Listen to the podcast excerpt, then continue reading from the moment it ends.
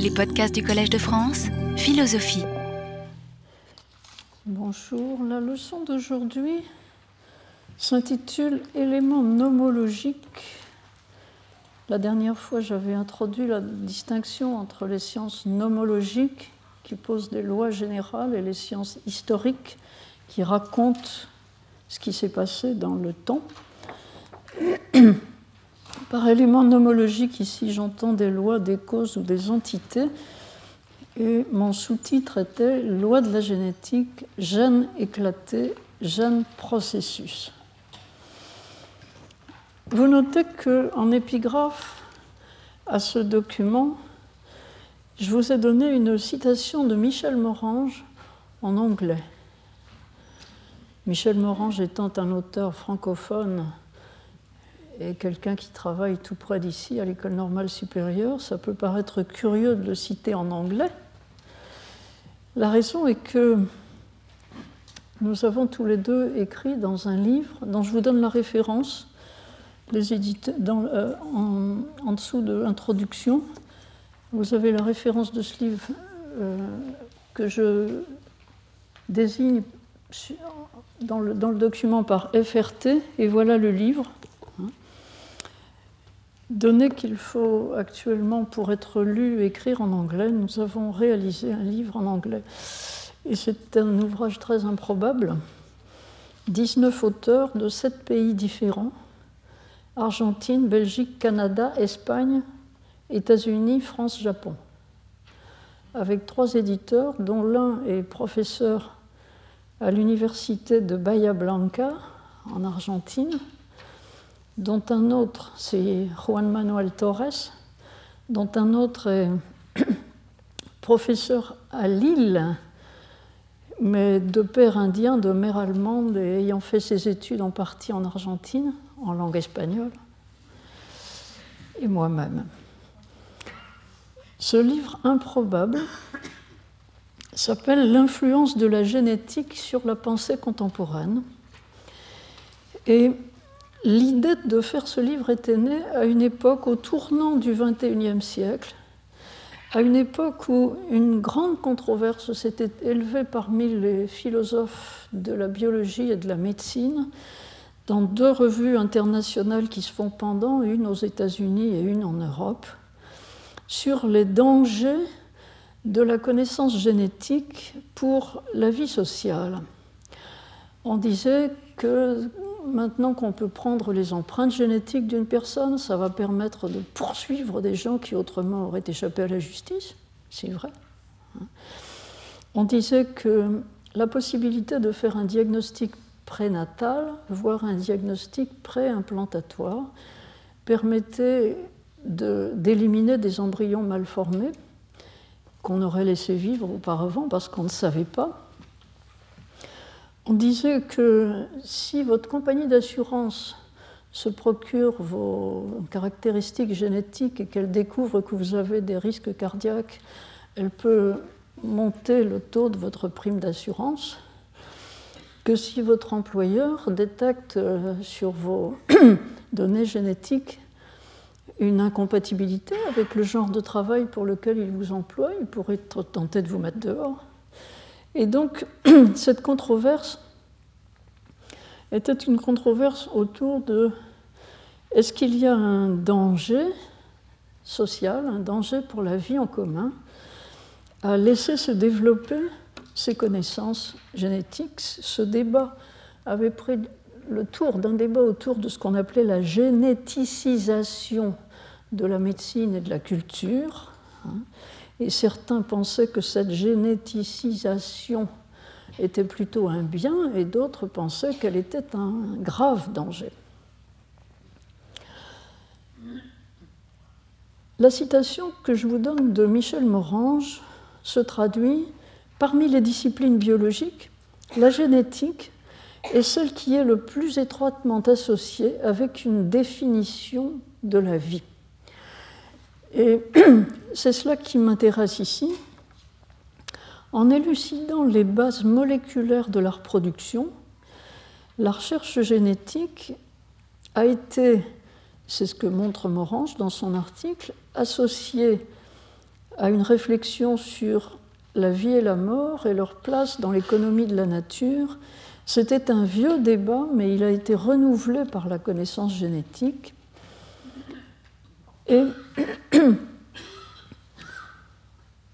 la réflexion sur la nature de la vie est à l'arrière-plan de ma propre réflexion sur l'ontologie du devenir.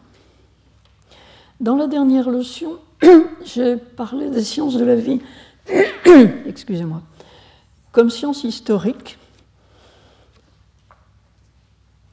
Et l'ontologie que j'avais présentée, qui, est, qui, a pour auteur euh,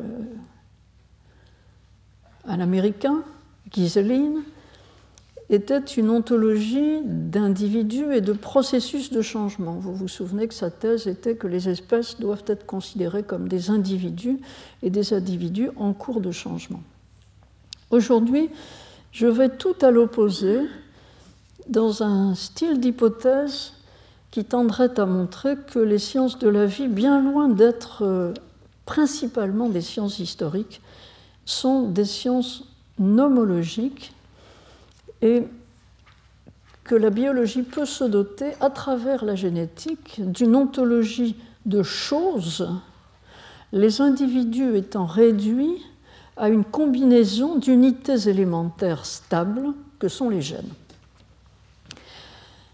Vous avez entendu parler du projet Génome humain. Si vous êtes familier de l'Internet, vous avez peut-être remarqué que depuis quelques mois, vous pouvez chercher sur Internet votre profil génétique, ça vous coûtera 1000 dollars environ, 1000 dollars américains, c'est pas tellement cher pour un profil génétique complet. Euh, c'est l'objet de ma petite introduction ici, dans laquelle je vous dis le nom des sites auxquels vous pouvez vous adresser sur Internet pour vous procurer ce profil génétique l'un des sites étant situé aux États-Unis et l'autre en Islande. L'Islande est en effet un pays très en pointe pour la génétique, la population islandaise ayant accepté d'être surveillée génétiquement, étudiée et surveillée génétiquement.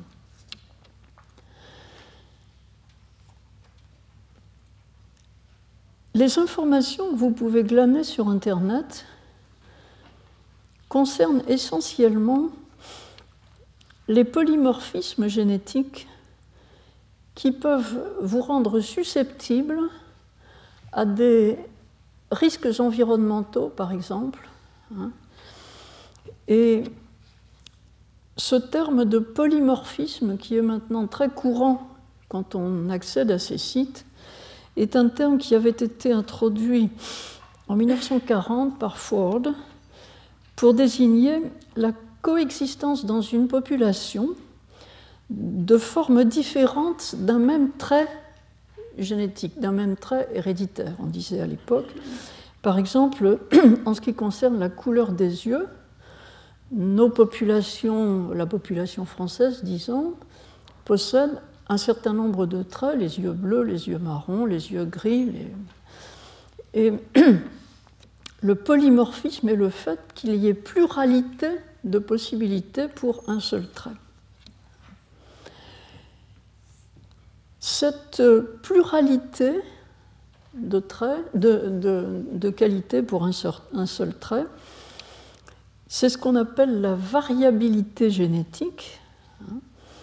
Et la variabilité génétique se traduit plus généralement, maintenant qu'on connaît la génétique, par la connaissance d'anomalies possibles sur les chromosomes humains, de toute une variété de choix possibles sur les bases qui composent notre ADN.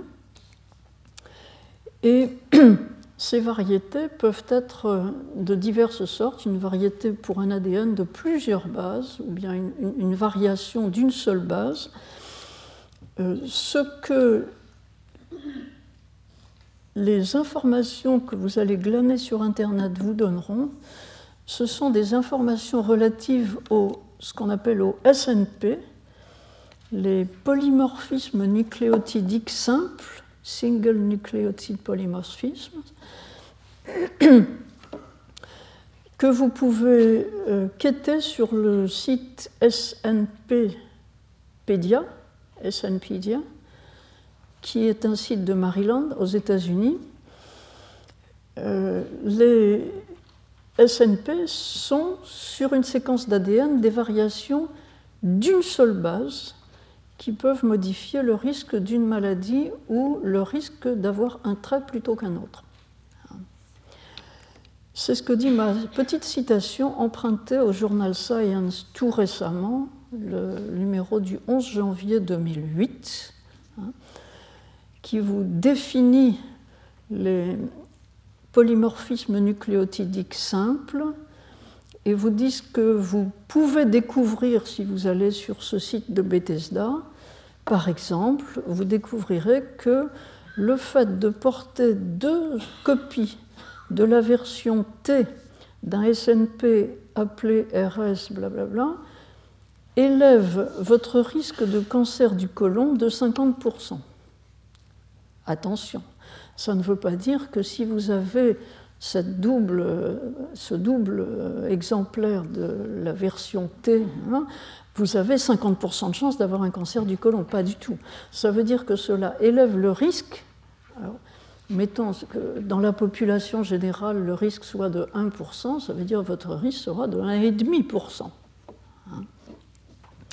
Un autre SNP, le RS 6152, vous dit-on, est associé, associé à la calvitie.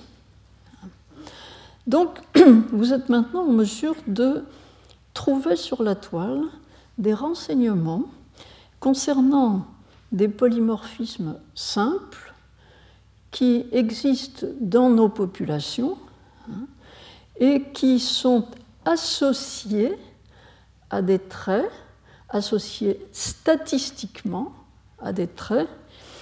Et il est possible, c'est du moins ce qu'on laisse euh, anticiper à ceux qui fréquentent ces sites, il est possible que si vous découvrez sur un de que vous avez quelques polymorphismes associés au risque de diabète, hein, vous vous direz qu'il vous faut avoir un régime spécial qui vous permet de minimiser le risque, hein, vous permet de prendre des mesures protectives.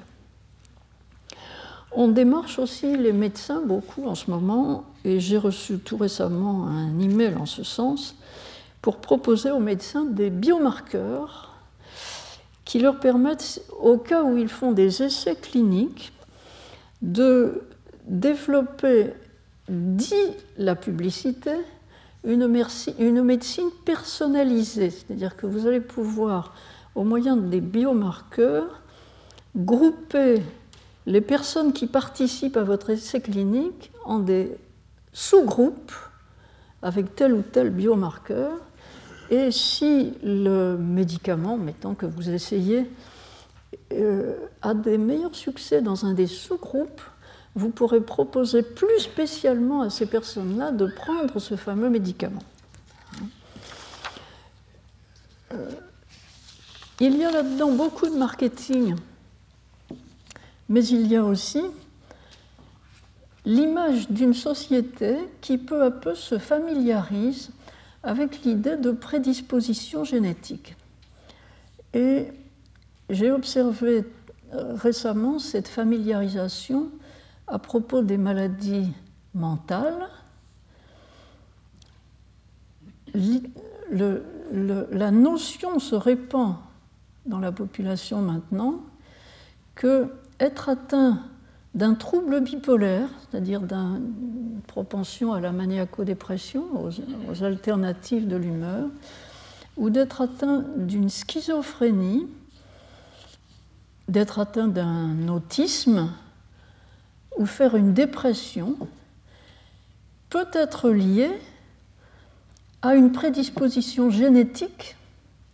Et le principal bénéfice qu'on tire pour l'instant de cette connaissance qui reste assez théorique, et que si vous avez une prédisposition à la dépression, ce n'est pas votre faute. ou si un enfant a une prédisposition à l'autisme, ce n'est pas sa faute ni la faute de sa famille.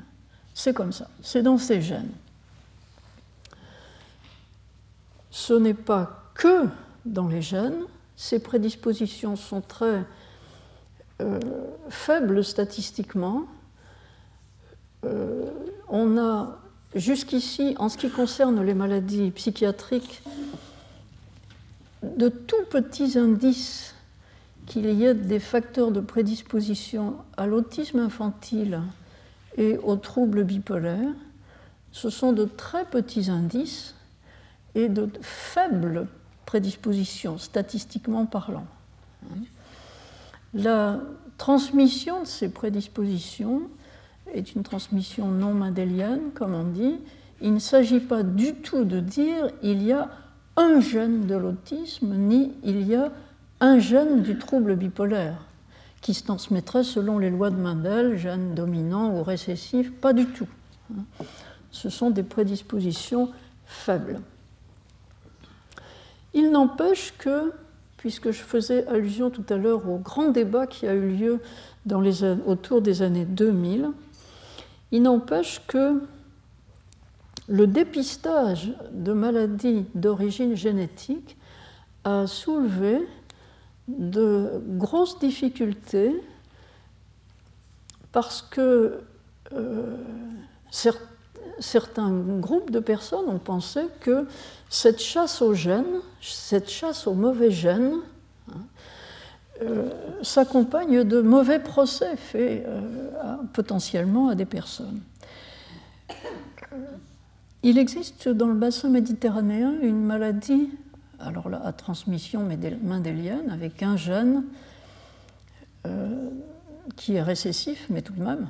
Hein. c'est la bêta-thalassémie, une maladie euh, de l'hémoglobine. Au début des années 1980, on, a eu la possibilité de faire le diagnostic non seulement de la maladie, mais du trouble génétique qui en est responsable, c'est-à-dire une mutation d'un gène. Cette mutation, comme je l'ai dit, étant à transmission autosomale récessive, les hétérozygotes n'ont pas de symptômes, mais les homozygotes, c'est-à-dire ceux qui ont hérité à la fois de leur père et de leur mère le gène de la bêta-thalassémie, sont atteints d'une anémie très sévère qui, en l'absence de traitement, les conduit très rapidement à la mort dans l'enfance et qui, même en présence d'un traitement qui se résume souvent à des saignées, hein, euh, ne leur promet guère qu'une espérance de vie d'une vingtaine d'années. Or, Quand, ce gène de la bêta-thalassémie est fréquent dans une population, euh, les, hétérozygotes ont à chaque grossesse une chance sur quatre d'avoir un, un, enfant homozygote. Dans l'île de Chypre, avant les événements, c'est-à-dire avant 1980, la prévalence de la maladie était de 15%. 15% de naissance d'enfants homozygotes atteints. Et la population de Chypre s'est mobilisée. Toutes les autorités, les autorités religieuses, les autorités politiques, les, médecins, les infirmiers, les hôpitaux, tout le monde s'est mobilisé à Chypre pour proposer dans un premier temps, le dépistage des, des hétérozygotes, c'est-à-dire ceux qui sont porteurs du gène mais qui ne sont pas malades, et on a exigé au préalablement au mariage un certificat prénuptial qui, qui attestait simplement de leur état d'hétérozygote ou d'hétérozygote, porteur du gène. Dans un second temps, la possibilité d'un diagnostic prénatal a été offerte à ces populations et suite au diagnostic prénatal, la possibilité d'une interruption de grossesse au cas où l'homozygosie du fœtus était détectée. À partir de 1982, la campagne a duré deux grandes années et au bout de deux grandes années, il n'y a pratiquement eu plus aucune naissance homozygote dans l'île de Chypre. Ce qui ne veut pas dire que le gène défectueux a été éradiqué, pas du tout. La population contient beaucoup d'hétérozygotes. Hein. et c'est à chaque génération de veiller à être consciente de son statut, suis-je hétérozygote ou non, hein, et celui que j'épouse est-il hétérozygote ou non. Et donc cette vigilance doit continuer dans la population pour que la maladie disparaissent de génération en génération. Hein. Cela dit, la manière dont la chose a été faite, avec cette efficacité remarquable, a été critiquée par ceux qui ont dit qu'on n'a pas le droit d'éliminer systématiquement hein, des êtres euh, malheureusement malades, mais qu'on aurait pu euh, laisser venir au monde et laisser vivre quelques années au moins, hein, malgré de grandes souffrances.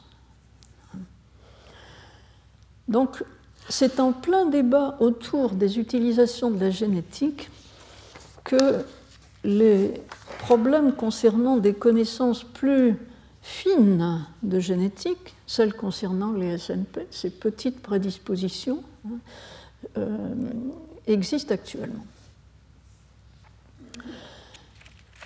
Je vais maintenant essayer de montrer comment les progrès extraordinaires de la connaissance génétique au cours du XXe siècle, on a pu appeler le XXe siècle le siècle de la génétique, puisque cette science a été faite en un siècle. Hein.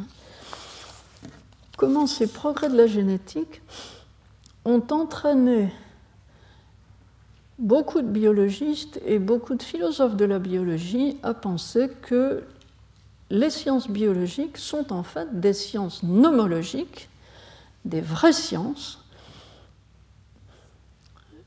Le modèle régnant alors étant le modèle d'une vraie science, étant justement le modèle nomologique. Mon premier point récapitule les avancées remarquable de la science génétique au cours du XXe siècle et montre comment, au moins pour les deux premiers tiers du XXe siècle, le gène a paru être un bon candidat pour fonder une ontologie biologique. Une ontologie biologique dont la base, dont l'être fondamental, stable, fiable, serait le gène. J'ai divisé le rappel des avancées de la connaissance génétique au cours du XXe siècle en quatre étapes. C'est un peu arbitraire, mais j'ai voulu vous faire réviser avec moi les, traits marquants de ces avancées. Dans un premier temps, vous savez que le moine Grégor Mendel a mis en évidence des régularités dans la descendance des plantes hybrides, bien loin du XXe siècle. Sa publication, que je cite ici, est de 1866 mais vous savez aussi sans doute que les travaux de Mendel n'ont pas été pris très au sérieux ou sont restés euh, ignorés de beaucoup lorsqu'il a publié et que ces travaux ont été, comment dire, redécouverts au début en 1900. Redécouverts simultanément par euh, plusieurs biologistes différents, dont De Vries, qui est l'auteur de la découverte des mutations, ou de l'hypothèse ou la théorie des mutations, c'est-à-dire du fait que ce que Mendel avait détecté le facteur qui produisait cette transmission régulière de caractères, ce facteur pouvait muter. Je vous ai donné en illustration un petit texte de Mendel qui rappelle le sens de son travail. Curieusement, euh, dans les manuels de génétique récents, on parle des expériences de Mendel. On n'emploie plus le mot de loi. J'ai cherché en vain dans le dernier manuel que j'ai lu, dont je vous donne la référence, le manuel de Harry, Génétique moléculaire et évolutive. Le mot loi a disparu. Il faut vraiment chercher longtemps pour trouver dans un tout petit coin une allusion aux lois de Mendel. Mais en fait, ce manuel expose de façon très détaillée les travaux de Mendel. Le texte que je vous cite a été traduit en français, il est disponible, je vous ai donné la référence. Je lis, il dit ceci. Les formes qui, dans la première génération, possèdent le caractère récessif ne varient plus dans la deuxième en ce qui concerne le caractère. Elles restent constantes dans leur descendance.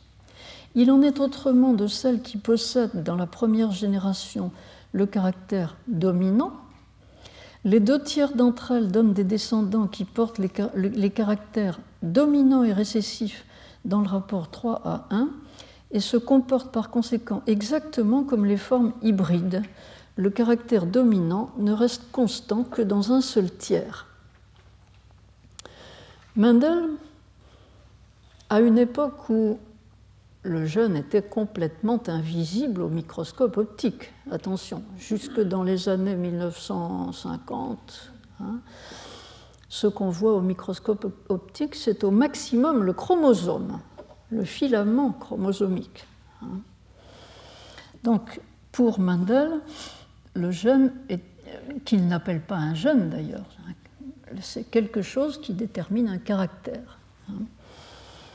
Euh, vous savez que Mendel travaille sur des plantes, hein, sur un très grand nombre de plantes, sur des plantes hybrides ou qu'il hybride lui-même, et il observe la transmission de caractères sur ces plantes. Euh, tout le monde connaît l'histoire des pois lisses et des pois ridés. Hein. Le caractère lisse est dominant. Si vous fécondez, si vous faites une interfécondation lisse ridée, à la première génération, vous avez trois lisses, un ridé, mais Mendel a découvert que sur vos trois lisses, il y en a un qui est lisse-lisse, et il y en a deux dans lesquels le caractère ridé est caché derrière le caractère lisse. Il y aurait donc deux éléments. Et vous remettez en évidence les, deux éléments portés par ces, par ces hybrides dans les générations suivantes. Donc, Mendel établit des régularités dans la transmission des caractères. Le fait que les transmissions des caractères sont séparées, hein, la transmission de lys ridé se fait indépendamment de la transmission jaune-vert, par exemple.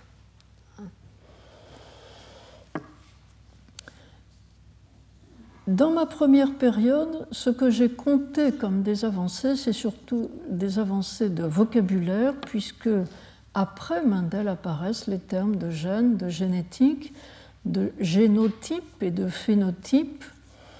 Et l'équipe de Morgan aux États-Unis étudie chez la drosophile, dire une mouche, les phénomènes de mutation et propose une théorie chromosomique de l'hérédité. Je vous ai là aussi trouvé un texte de Morgan qui est un texte emprunté à son discours du prix Nobel. Dans ce texte que vous avez sur le document, il dit ceci. Parmi les généticiens, il n'y a pas de consensus concernant ce que sont les gènes, s'ils sont réels ou s'ils sont purement fictifs. Parce qu'au niveau auquel nous faisons les expériences génétiques, ça ne fait aucune différence euh, de savoir si le gène est une unité hypothétique ou une particule matérielle. Ça ne fait aucune différence. Dans un cas comme dans l'autre, et c'est ce qui compte pour le généticien, hein, dans un cas comme dans l'autre, cette unité est associée avec un chromosome spécifique et peut être localisée sur ce chromosome par l'analyse purement génétique. Ce qui compte donc dans la notion de gène, c'est que ce soit une unité et une unité qu'on peut localiser quelque part. Qu'est-ce que c'est en réalité? On s'en occupe pas. On voit donc que dans cette première étape, les régularités sont analysées et connues, mais la nature réelle du gène n'est pas connue. On postule seulement qu'il s'agit d'une unité. Et on va voir que le gène, dès ce moment-là, apparaît comme l'atome de la biologie. Ce que pour les physiciens l'atome a été, le gène va l'être pour les biologistes. Dans une seconde étape, le lien est établi entre les gènes et les protéines et le slogan est répandu, un slogan qui est devenu tout à fait courant, célèbre, un gène, une enzyme, c'est-à-dire un gène, une protéine. À chaque gène correspond dans l'organisme une protéine particulière. La nature chimique du gène est identifiée en 1944 par Avery et, ses collègues. Et dans cette période encore, la notion de maladie moléculaire fait surface. La première maladie qui a, qui a été étiqueté maladie moléculaire tout à fait officiellement dans une publication de Linus Pauling, c'est la drépanocytose, c'est-à-dire l'anémie falciforme, cette maladie du sang qui se caractérise par le fait que dans certaines conditions, les hématies, les globules rouges du sang, prennent l'allure d'une faucille et on voit la faucille sous le microscope.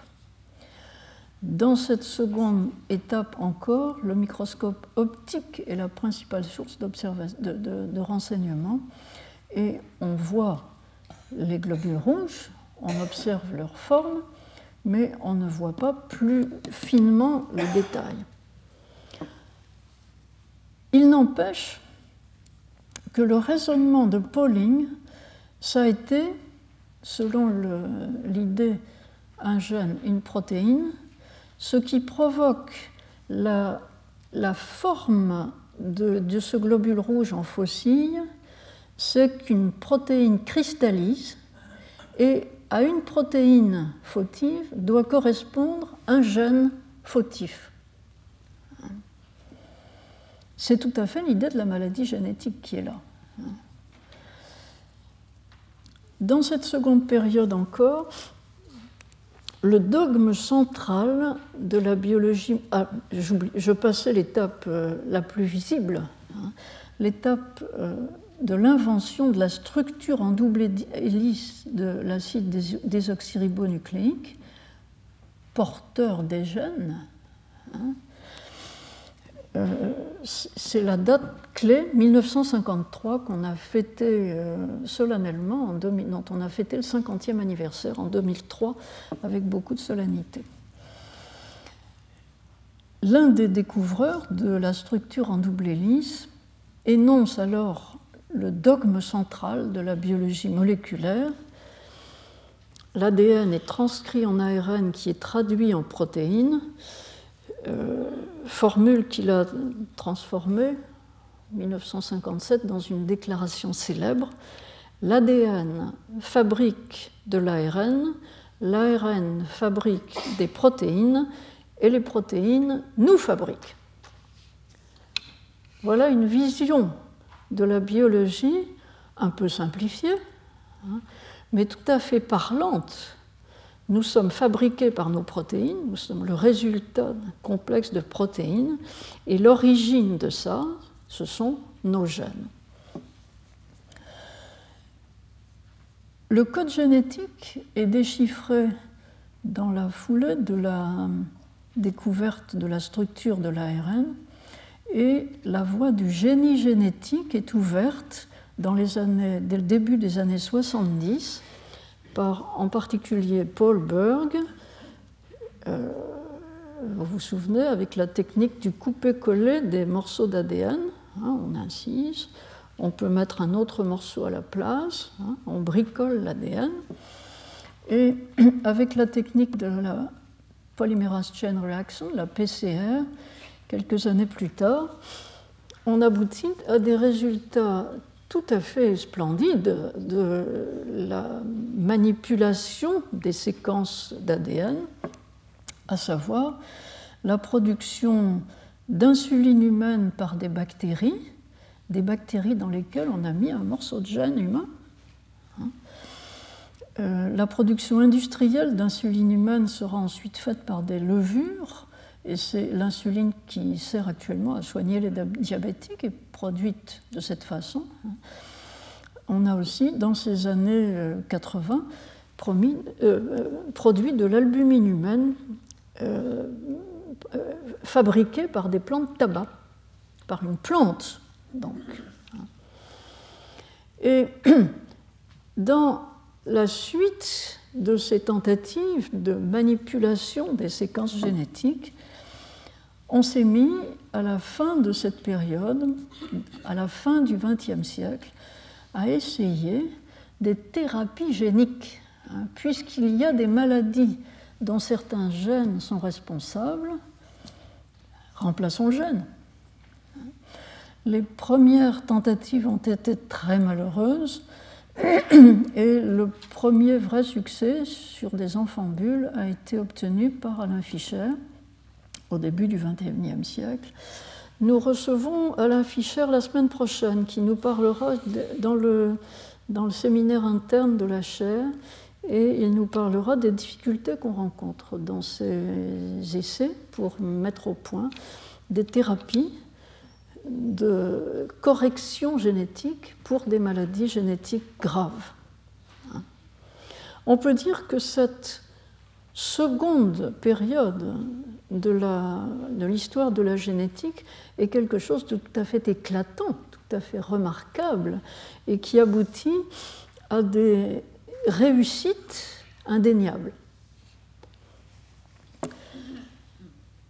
Les essais de séquençage inaugure, à mon avis, une troisième période.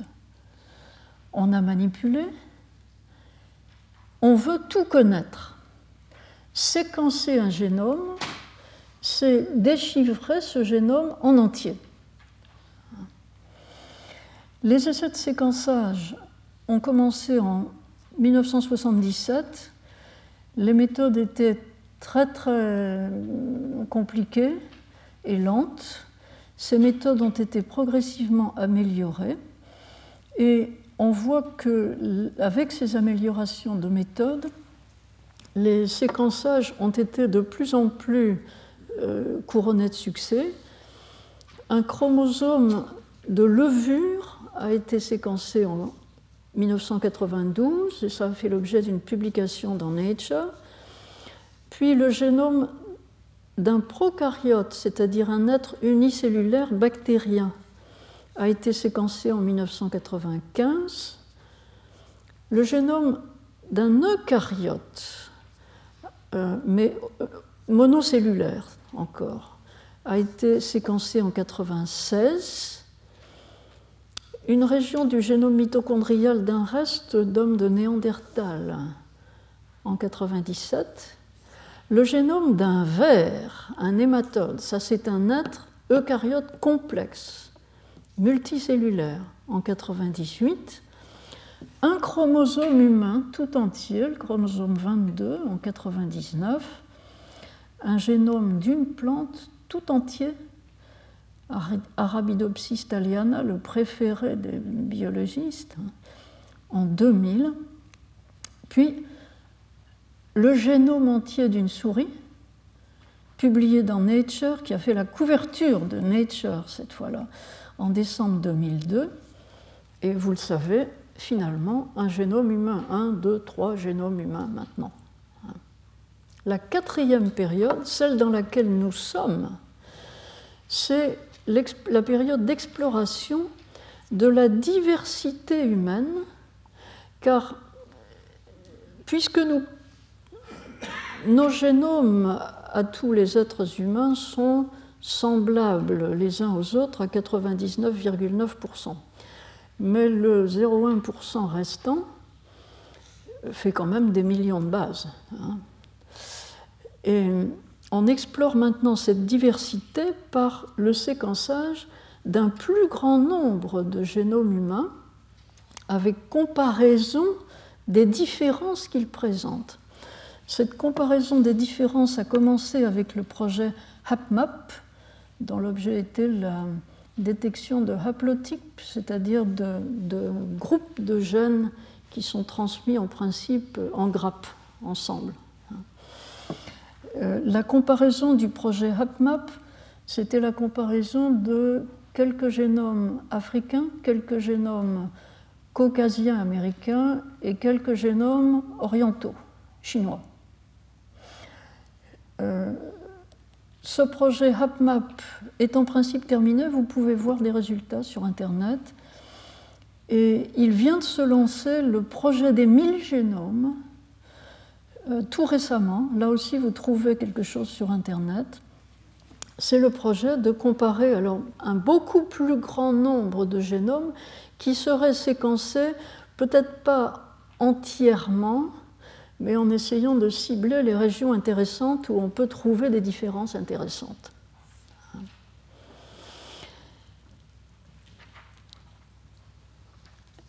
Voici où nous en sommes et j'ai fait cette rétrospective pour essayer de suggérer que à un moment donné, la confiance dans le gène s'est affaiblie. Mais d'abord, disons combien elle était forte au milieu du XXe siècle. Jusque dans les années 70, on a cru, on a pu croire que ces découvertes génétiques donnaient aux sciences de la vie une base ferme avec une ontologie absolument stable stable parce que chimique. Vous aviez des êtres. Les êtres participant à votre ontologie, c'était ces atomes, soubassement de l'individualité des organismes, échangés entre les organismes au moment de la reproduction et faisant aussi l'unité de notre espèce puisque notre espèce partage et s'échange un pool génétique, un pool commun de gènes avec des variations légères qu'on est en train d'explorer. Donc notre ontologie se fondait sur des êtres, les gènes, présupposés des unités élémentaires comme des atomes. Vous savez que l'atome s'est désintégré. Le jour où on a découvert que l'atome l'insécable était en fait sécable, ça a été un déchirement. Même chose avec le gène, mais on y vient. On avait en même temps, semble-t-il, des lois de transmission des gènes et des lois tout à fait régulières de transmission des gènes, les lois de Mendel, qu'on trouve énoncées dans les manuels du milieu du XXe siècle. Première loi de Mendel, deuxième loi de Mendel c'est peu à peu qu'on a pris conscience de transmission non mendélienne, de la transmission du génome mitochondrial, du rôle joué, mais c'est très récent, ça, par les petits ARN dans la transmission héréditaire, etc. Donc on avait des êtres, des lois, avec cela la possibilité d'établir des chaînes causales, ainsi pour la drépanocytose, que je mentionnais tout à l'heure, pour l'anémie falciforme. Cette maladie avait été découverte ou caractérisée euh, sur un très faible nombre de cas aux États-Unis en 1910, avec simplement la clinique. C'est une maladie qui se traduisait par une anémie et des ulcères de jambes. Mais très vite, on a pris conscience que c'était une maladie héréditaire. On a cru, loi de Mendel, que la transmission était dominante. En réalité, c'est une transmission récessive. Euh, on a ensuite découvert la protéine anormale, la protéine de l'hémoglobine. Pauling, en 1949, dit là où il y a protéine anormale, il doit y avoir gène anormal. On a trouvé l'anomalie sur le gène et on a trouvé des moyens d'intervenir.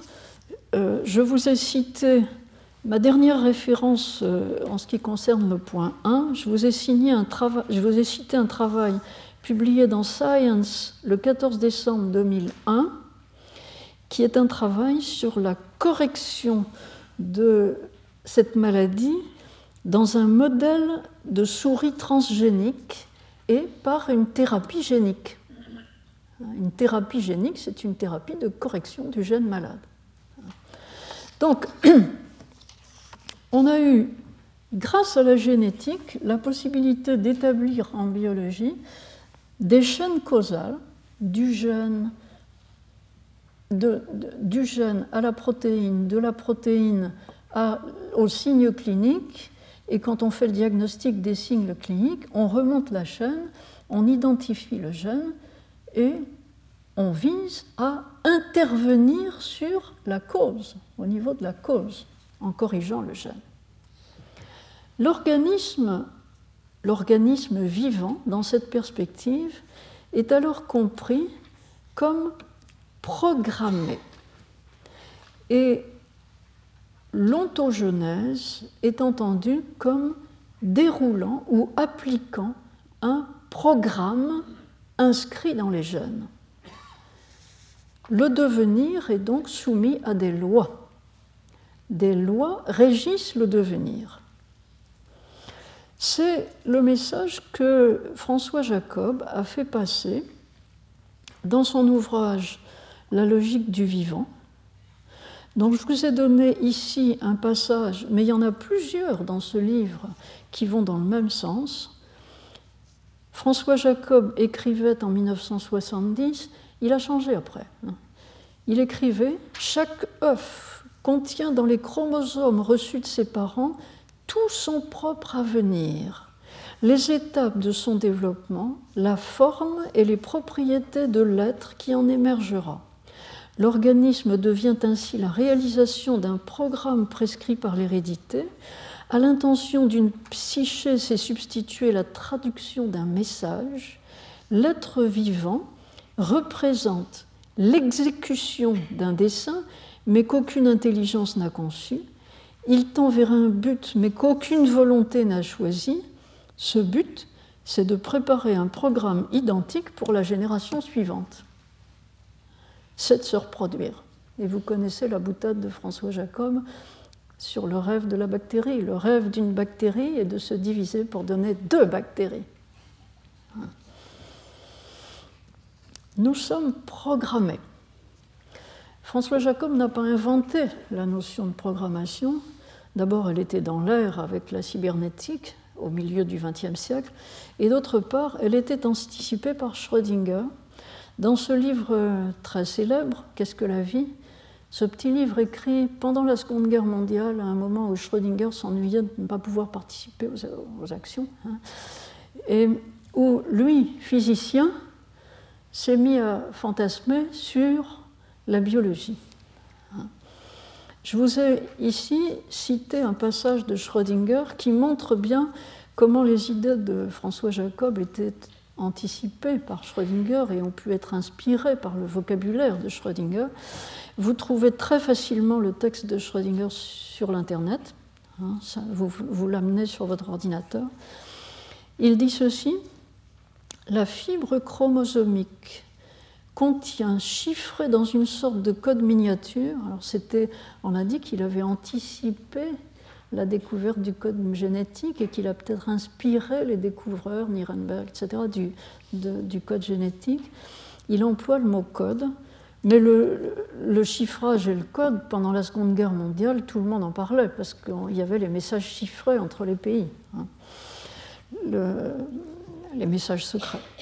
Donc Schrödinger écrit La fibre chromosomique contient chiffré dans une sorte de code miniature tout le devenir d'un organisme, de son développement, de son fonctionnement. Les structures chromosomiques détiennent aussi les moyens de mettre ce programme à exécution. Elles sont toutes à la fois la loi et le pouvoir exécutif, le plan de l'architecte et la technique du constructeur.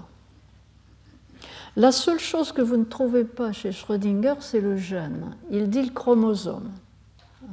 Parce qu'à l'époque où il écrit, ce qu'on voit, ce dont on est sûr de la réalité, c'est le chromosome au microscope.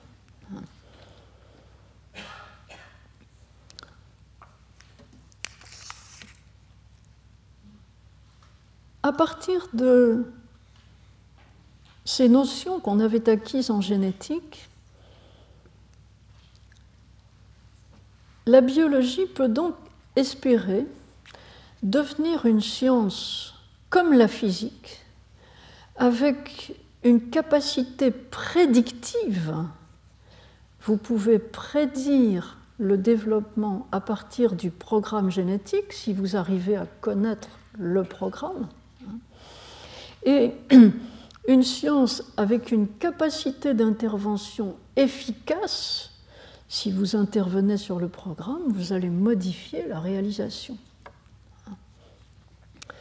le sens du mot développement qu'on emploie soigneusement encore pour le développement d'un embryon hein, est alors influencé par cette ambiance. Ce qui se développe, c'est ce qui était déjà là potentiellement. Hein. C'était écrit dans le message et maintenant ça se réalise mais le développement est une exécution. Ce n'est pas du tout une invention. Ce n'est pas du tout créatif, un développement à cette époque. Et la difficulté existe aujourd'hui de ce que dans la biologie du développement qui est l'embryologie, hein, l'étude du développement des embryons, hein, on a encore derrière la tête l'idée qu'un développement n'est pas une évolution que dans un développement, il y a exécution d'un programme, ou principalement cela. C'est donc un état de la biologie qui est un état qui la pose comme une science stable, statique, pour ainsi dire. Et cet aspect de la biologie est encore, par bien des côtés, ce qu'on présente aujourd'hui comme la pointe avancée de la biologie quand on vous dit, on va, en étudiant votre génome, vous trouver toutes vos prédispositions aux maladies. Hein? On vous laisse croire que vous êtes programmé, vous êtes programmé pour. Hein? Vous êtes le simple résultat d'un génome. C'est aussi en large part cette image triomphante de la biologie moléculaire qui a encouragé beaucoup de philosophes des sciences à montrer que la biologie peut être réduite à la chimie et à la physique. Cette problématique de la réduction, de la réductibilité de la biologie aux sciences dures, physique ou chimie, cette problématique est résumée dans le livre que je mentionnais par Frédéric Bouchard, je ne vais pas en parler ici, mais ça a occupé une vingtaine d'années de la philosophie des sciences de la vie. Euh, les philosophes se disant qu'après tout, c'est une affaire de bon sens. Nous sommes faits des mêmes éléments matériels que tout le reste de l'univers, des mêmes atomes que les étoiles. Hein. Nous devons pouvoir être expliqués dans la synchronie comme une mosaïque génétique et dans la diachronie comme des véhicules de gènes, ceux qui transmettent des gènes à la génération suivante.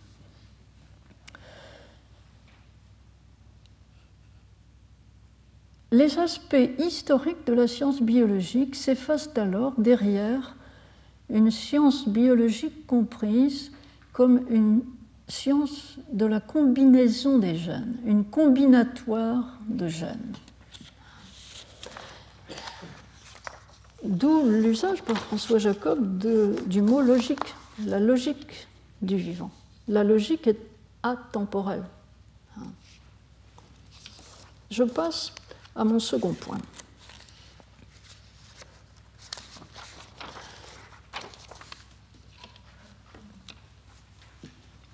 Au cours des années 1970, comme euh, François Gros, dans un livre euh, facile d'accès qui s'intitule Les secrets du gène, le montre très bien, l'unité théorique de la notion de gène s'effrite peu à peu. Certains diront, ça avait déjà commencé beaucoup plus tôt. En un sens, c'est vrai, mais ce n'était pas la pensée dominante. En un sens, c'est vrai puisque en 1952, Guido Pontecorvo, un, biologiste italien né à Pise, euh, en poste à Florence, mais qui était d'une famille juive et qui a été démite en poste au moment de la Seconde Guerre mondiale, qui a émigré euh, en Angleterre et qui a travaillé ensuite à Glasgow. Euh, Pontecorvo, qui est le contemporain du passage d'une biologie du gène mendélien qu'on identifiait par ses fonctions au gène moléculaire qu'on identifie par sa structure, Pontecorvo voit que ce passage d'un gène défini par sa fonction au gène défini par sa structure laisse tomber quelque chose. Et il nous dit, dans ce texte que je vous cite, les gènes comme unité d'action physiologique ne sont évidemment pas des grosses molécules. Ce sont des processus ou des fonctions, je traduis le texte de Pontecorvo qui est en anglais. En 1952, quelqu'un qui vous écrit le gène, pas, ça ne se réduit pas à ces molécules qu'on nous dit, hein, l'ADN. Les gènes que nous connaissons par leur fonction, ce sont des processus, pas des édifices atomiques. Et il continue, c'est une facilité de langage de continuer à parler de gènes à propos des molécules d'ADN alors qu'on parlait de gènes à propos de ces, éléments qui causent des mutations, par exemple, dans la génétique euh, Morgan. Euh, c'est une facilité de langage comme de dire la langue pour parler de l'organe qu'on a dans la bouche. Retrouvez tous les podcasts du Collège de France sur www.collège-de-france.fr.